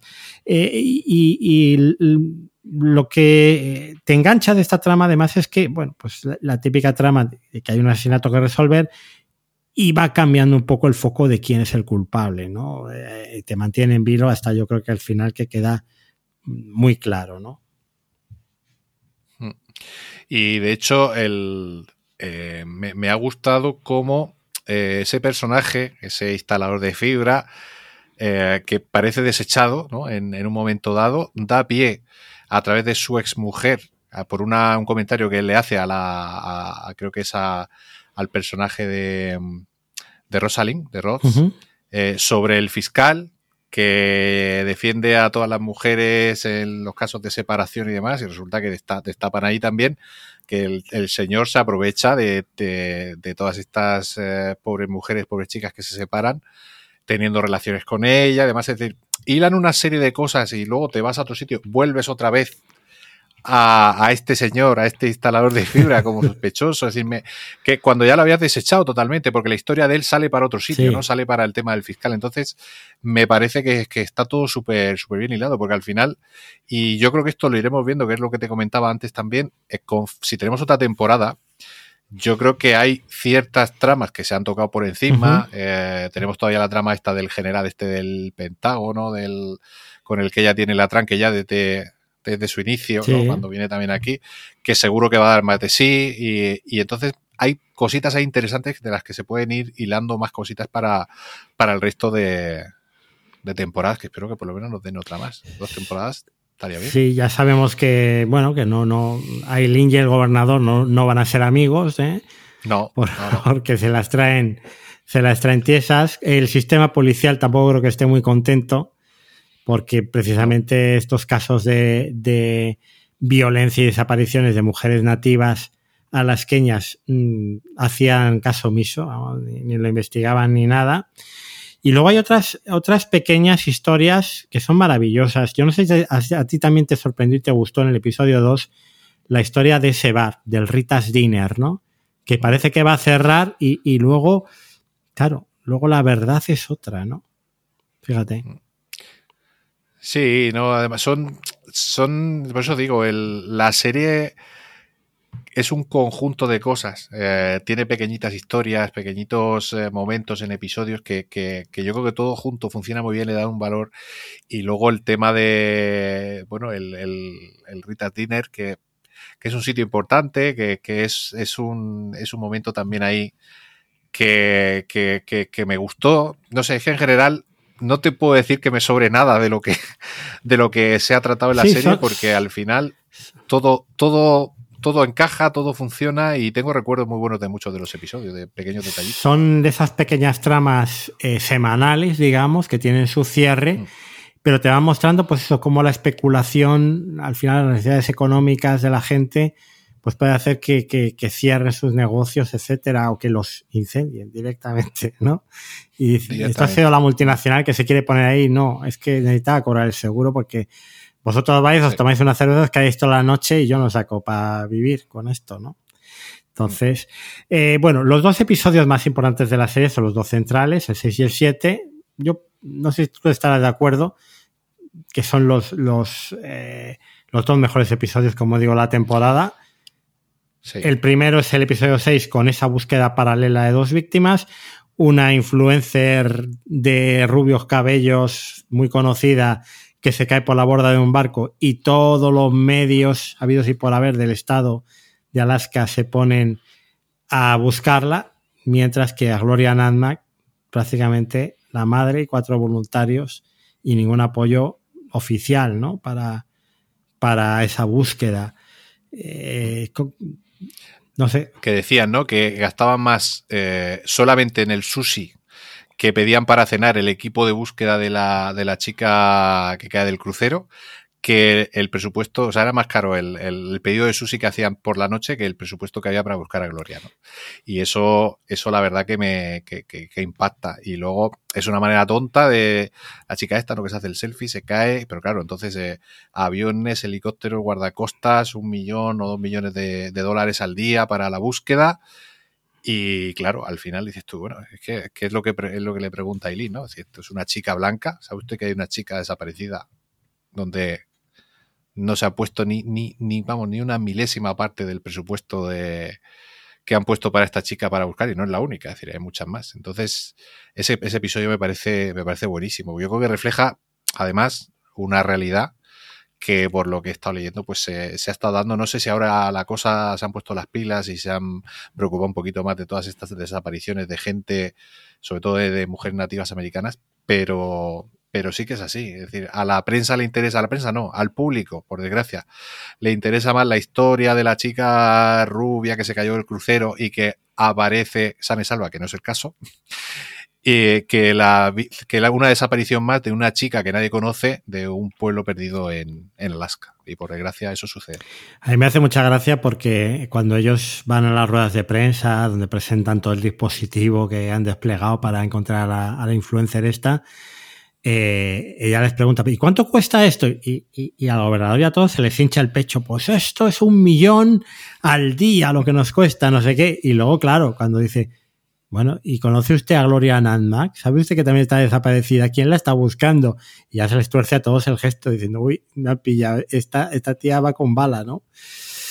El otro episodio, por supuesto, es el del secuestro, el ciudadano preocupado que, que toma la redacción del periódico y, y secuestra a Eileen principio creemos que la, que la va a matar, la cosa tiene mala pinta porque es un tío que no tiene nada que perder y luego lo único que quiere es que alguien le escuche, ¿no?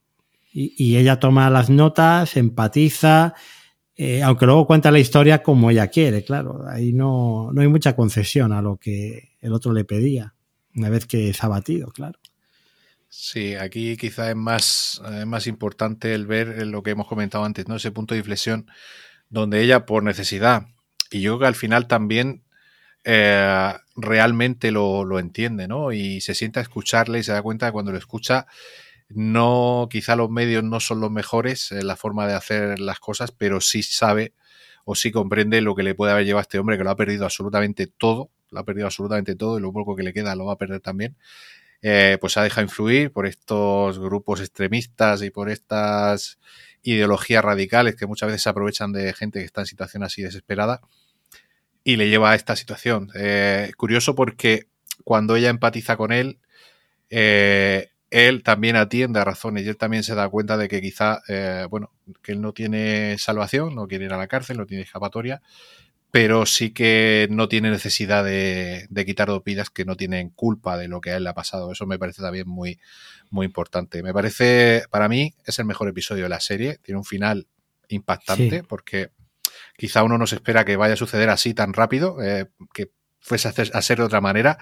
Y no hay lugar ahí, sí que no hay lugar a, concesiones. Es eh, decir, venga, pues ya esto ha terminado y sale y bueno, lo, se pone a tiro y, lo matan. Y la verdad que me, dejó tocado porque me, me dio mucha pena porque yo no estaba, yo quería que ellos se salvasen, obviamente, y no me gustan esos métodos violentos, pero luego el hombre también me dio pena y pensaba que, se iba a resolver de otra manera la situación, la verdad.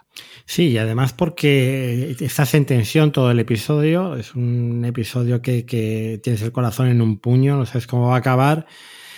Y luego tiene ese, ese epílogo, después de que todo ha terminado, donde ella además eh, sí cuenta su historia, pero la cuenta hmm pues para, como es ella, ¿no? Para, para hacer sangre, abrir herida, poner el dedo en, la llaga y decir, realmente este hombre es una víctima y también ideológicamente alguien ha manipulado su frustración, ¿no? Entonces, todos estos periodistas republicanos o blogueros que, que disparan al aire, ¿no? Eh, luego el resultado es ese y que no aceptan su responsabilidad, ¿no? Como vemos, ¿no? Hmm. Entonces, aquí en España también tenemos mucho telepredicador radiofónico matutino que realmente eh, lo que hace es irse cargando el, hígado de aquellos que le escuchan, ¿no? Y con consecuencias luego eh, en las comidas familiares muy, muy, muy tristes. Eh, como, pues como, veis, bueno, es que es un montón de, cosas las que cuenta Alaska Daily. a la hora de hablar de los aspectos cinematográficos, mira, te voy a citar una crítica de Los Angeles Times en la cual eh, dice que qué hubiera pasado si esta historia, que realmente se prestaría para, para ser contada en una miniserie de HBO, la, típica serie de HBO sobre el caso de la violencia en Alaska, las mujeres nativas asesinadas y tal, ¿no? ¿Qué hubiera ocurrido? Bueno, pues no lo sabremos, ¿no? Porque esta serie ha sido una serie de ABC, una serie de televisión en abierto.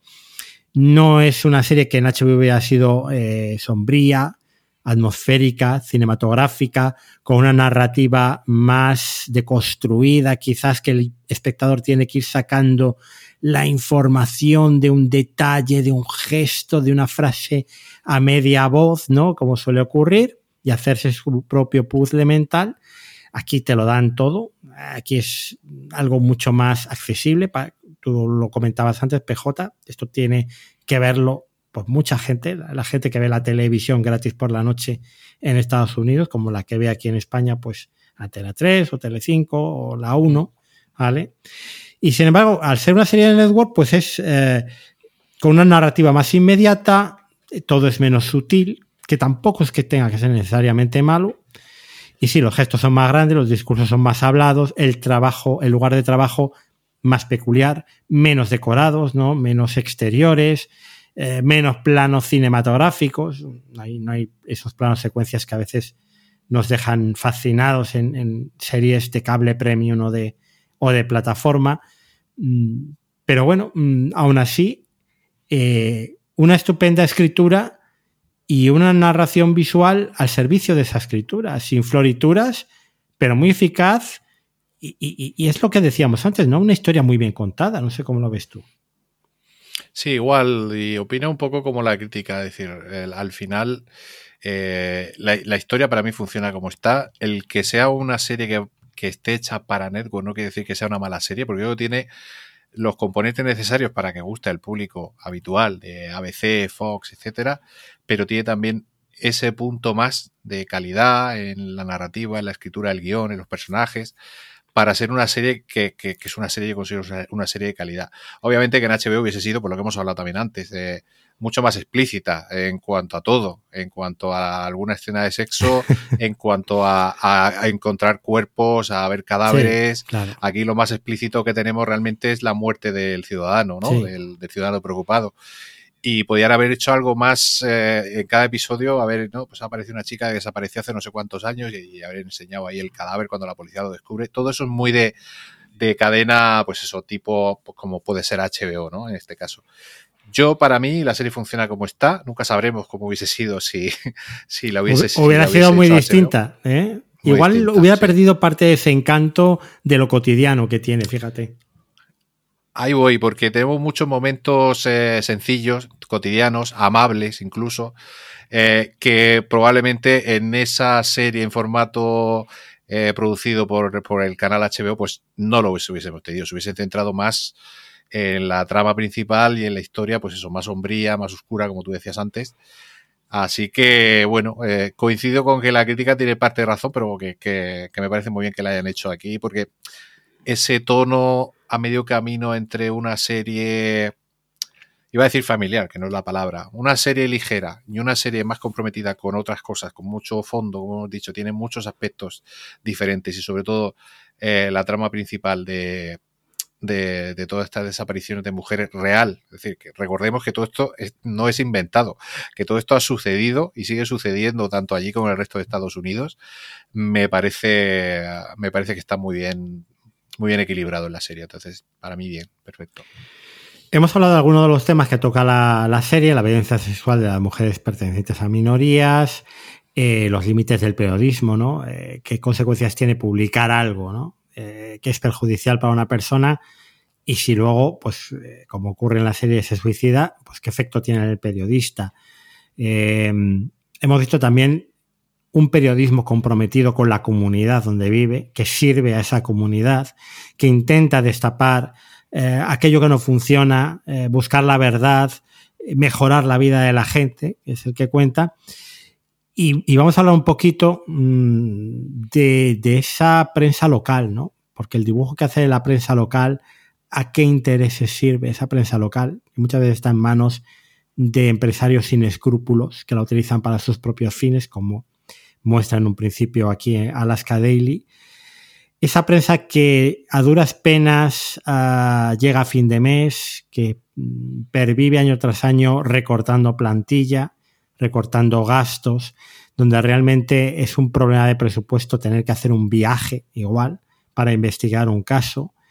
Eh, y todo ello en una sociedad global, porque luego tiene su página de internet. Yo, yo consultaba para, para hacer este podcast eh, www.adn.com. Que ADN no es. Eh, es curioso, ¿no? La base de datos de ADN que siempre están reclamando las periodistas que no hay en Alaska para identificar a los criminales con antecedentes son las siglas también del Alaska Daily Anchorage, Anchorage Daily News, que es el periódico real en el que está basado este Alaska Daily News, ¿no? Sí, pues yo, a raíz de que pusiste el, el, enlace, que creo que lo colocaste también el otro día en el grupo de Telegram, eh, pues he estado entrando, porque tiene un límite, claro, si no te suscribes tiene un límite de artículos que puedes ver. Pero me ha interesado ver eh, la vida en Alaska, Alaska Life. Eh, luego la, tienen noticias locales, tienen noticias nacionales. Y luego tiene cosas curiosas como un niño en un río encuentra un colmillo de mamut pensando que era basura. luego hay otro artículo por ahí que decían que, que habían visto que en un restaurante eh, se había servido carne de mamut en los años 50 a través de un análisis de ADN que han hecho de lo que tenía el estómago una de las personas que comieron allí aquella noche. ¿no? Son una historia, son historias muy curiosas y luego, pues eso, temas sociales de, de gente que no se quiere mover de donde está, el tema del medio ambiente también está presente, eh, por lo que he podido ojear, ¿no? Un poquito. Y me parece muy, muy, pues eso, que lo que vemos en la serie es realmente, porque tenemos, eh, había hoy una noticia sobre un escándalo que ha salpicado al, a un político, no al gobernador, pero sí a un político de, de Alaska importante, eh, no he entrado al fondo de la noticia porque ahí se me ha acabado justo el crédito que te daba para antes de suscribirte, pero he pensado, digo, mira, pues este periódico local se hace eco de un escándalo de corrupción en Alaska, como se podía haber hecho eco, seguro que se hizo en su día, de la desaparición de alguna de las eh, de estas chicas, y luego pues cosas locales más pequeñitas. Entonces me, me ha parecido un reflejo, bueno, que al final la serie está basada en el periódico, pero me ha parecido que el entrar a la realidad y ver que la serie efectivamente es un reflejo tan fiel a, lo, que, se hace en este tipo de periódicos, pues me ha encantado, la verdad. Pues fíjate, yo acabo de entrar ahora y, claro, este periódico ha ganado el Pulitzer con ese reportaje que se hizo eh, prácticamente todo Estados Unidos eco de él, ¿no? El drama de estas cantidades, sobre todo de mujeres asesinadas en, los, varios años, ¿no? Los últimos años. Mm. Y lo alterna con, ya, ya sabemos, en el distrito escolar de, de Anchorage, cuando empezarán las clases en otoño, primera noticia. o el pueblo que hay en la isla del Mar de Bering celebra la Pascua Ortodoxa con el obispo de Alaska presente. ¿eh? O, sea, o eh, se, la, la, industria del petróleo mm, eh, lanza una campaña contra la nueva propuesta del incremento de impuestos a estas empresas. Entonces, eh, bueno, mm, yo me acuerdo cuando trabajaba en Cuellar que recibíamos. Eh, mira, ahora se me acaba de terminar la suscripción gratuita a mí también. Ya me pide pagar el dólar. ¿eh? Que, no era mala idea hacerlo, porque de verdad es muy curioso saber cómo funcionan estos periódicos locales. Pero bueno, yo te digo, cuando vivía en Cuellar, eh, trabajaba en Cuellar, eh, nos llegaba el adelantado de Segovia todos los días al instituto. Y era curioso porque tenía un par de páginas donde la gente pagaba por anunciar eh, cumpleaños, eh, celebraciones familiares, mandaban la foto y era muy hoja parroquial, ¿no? Que es el, al final lo olvidamos, ¿no? El periódico local está al servicio de la comunidad. Y esto yo creo que eh, la prensa generalista eh, nacional no hace esa función. El día que desaparezcan estos periódicos, eh, publicaba un artículo en el país que decía nadie hablará de tu pueblo cuando desaparezca la, prensa local. Y es verdad, ¿no? Es la esencia, la parte de la comunidad que se encarga también de unir, de a la gente, de, informarla, de, darle ese carácter y ese sentido de comunidad. Y a mí me da mucha pena que se, se esté perdiendo, ¿no?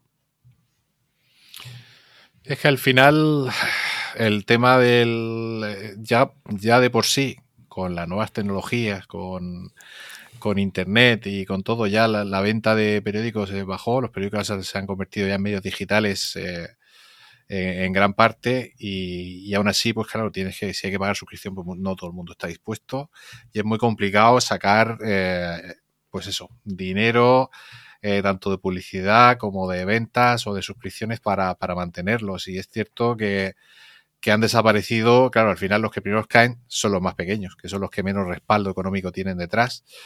Y luego pasa también que otros que son periódicos medios, pues al final pues los compra un grupo más grande o, o, cierran esa una parte y dejan solo otras y tienen varias ciudades donde están.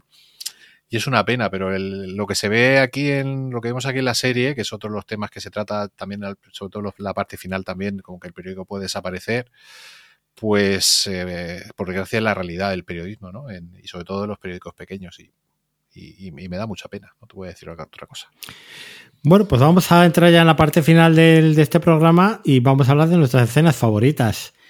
Eh, así que nada, PJ, si quieres eh, empiezas tú con esa escena que precedía al, al, tema musical que nos ha marcado la diferencia de, entre la primera y la segunda parte del programa.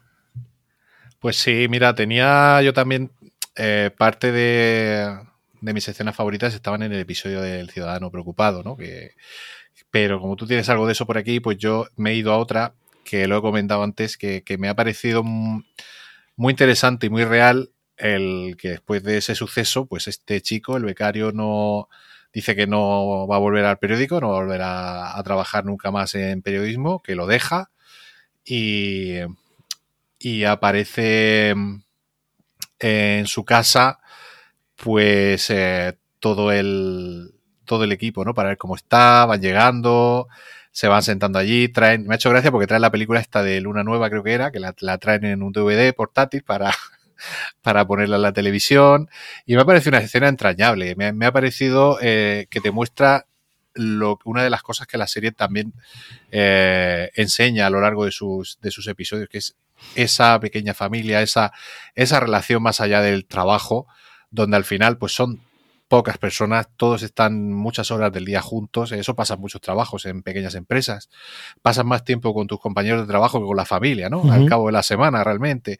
Y si te llevas bien o si tienes objetivos en común, como es el caso de la mayoría del personal de, del Alaska Daily, pues eh, pasa esto, ¿no? Y me ha parecido muy emotivo el, el detalle de ir a verle, de estar allí y el, y el saber que iba a necesitar apoyo que él no iba a salir de esa situación solo, ¿no?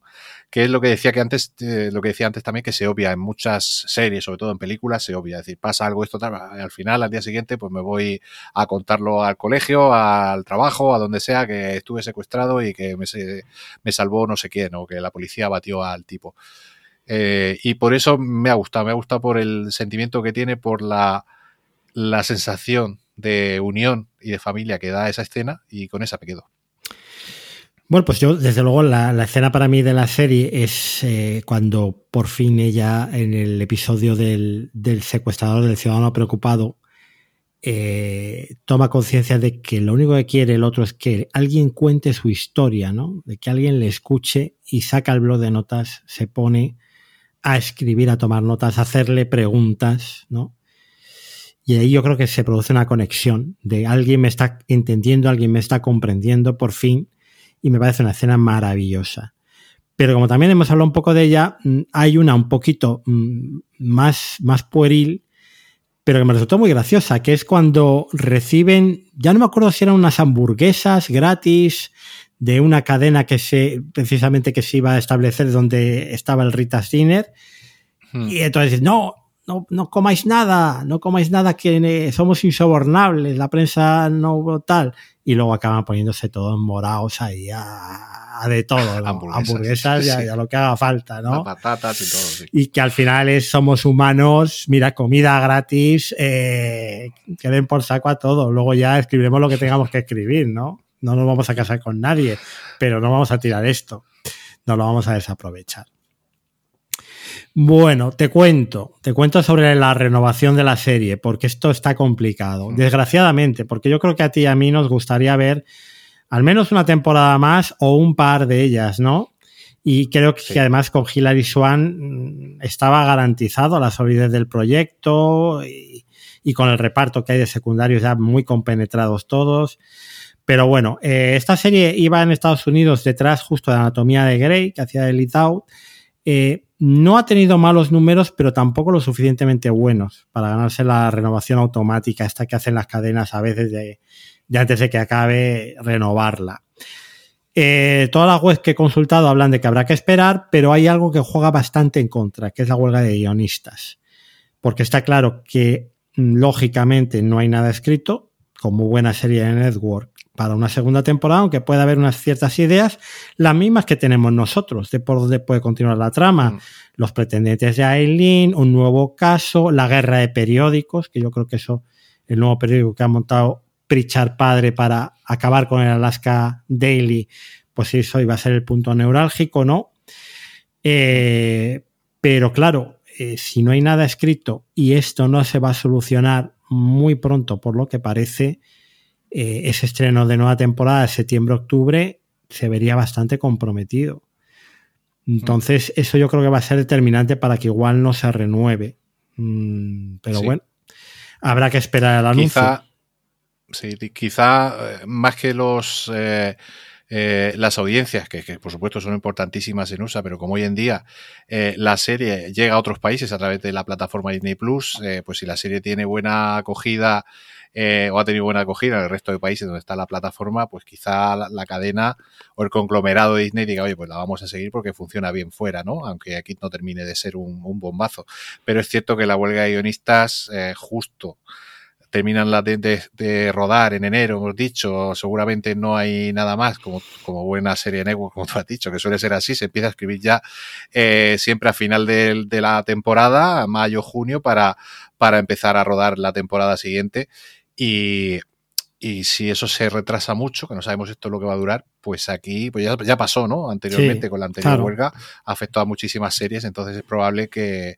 Pero bueno, te diría que el final, aún con todas estas tramas que quedan un poco abiertas, sobre todo lo que más abierto queda es el tema del, pues del periódico, eh, el futuro del periódico, lo que va a pasar.